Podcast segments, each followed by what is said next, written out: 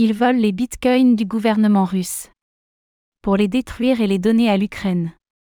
Une guerre qui se joue aussi dans des portefeuilles de crypto-monnaies? Un hacker aurait ciblé des adresses d'agences gouvernementales russes, dont des agences de renseignement, afin de dérober leurs fonds.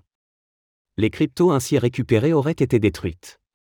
Et certaines ont été envoyées à l'Ukraine.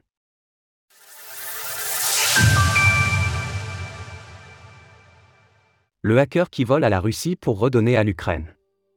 Cette version moderne de Robin des Bois a fait le tour des réseaux ces derniers jours. Un hacker non identifié, manifestement pro-Ukraine, aurait dérobé des crypto-monnaies sur des adresses liées à des agences russes. Selon un rapport de Chainalysis cité par nos confrères de Coindesk, l'individu aurait pu découvrir les portefeuilles Bitcoin de la Direction générale des renseignements, GRU, du Service fédéral de sécurité, FSB, et du Service des renseignements, SVR, de Russie. Au total, 986 portefeuilles auraient été identifiés et l'individu aurait laissé un message rédigé en russe. Il explique que les wallets en question auraient été utilisés pour des cyberattaques, et que c'est la raison pour laquelle il a dérobé ses fonds. Il pourrait s'agir d'une personne en lien avec ces agences, mais rien n'est sûr pour l'instant. Chainalysis a de son côté procédé à une analyse, et la firme confirme que trois de ces adresses avaient bien été identifiées comme liées au gouvernement russe dans le passé.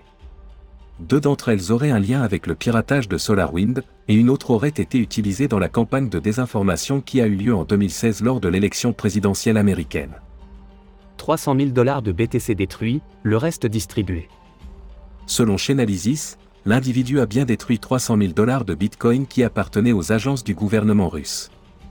Il faut noter qu'il a procédé à cette destruction quelques semaines avant que la Russie n'envahisse l'Ukraine.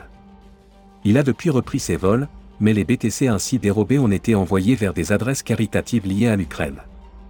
On n'en sait pas plus sur l'identité de ce mystérieux hacker, Chainalysis se livre tout au plus à des conjectures. Cette personne pourrait avoir infiltré la structure des hackers travaillant pour la Russie, ou il pourrait être un employé des services secrets russes, qui est devenu un déserteur.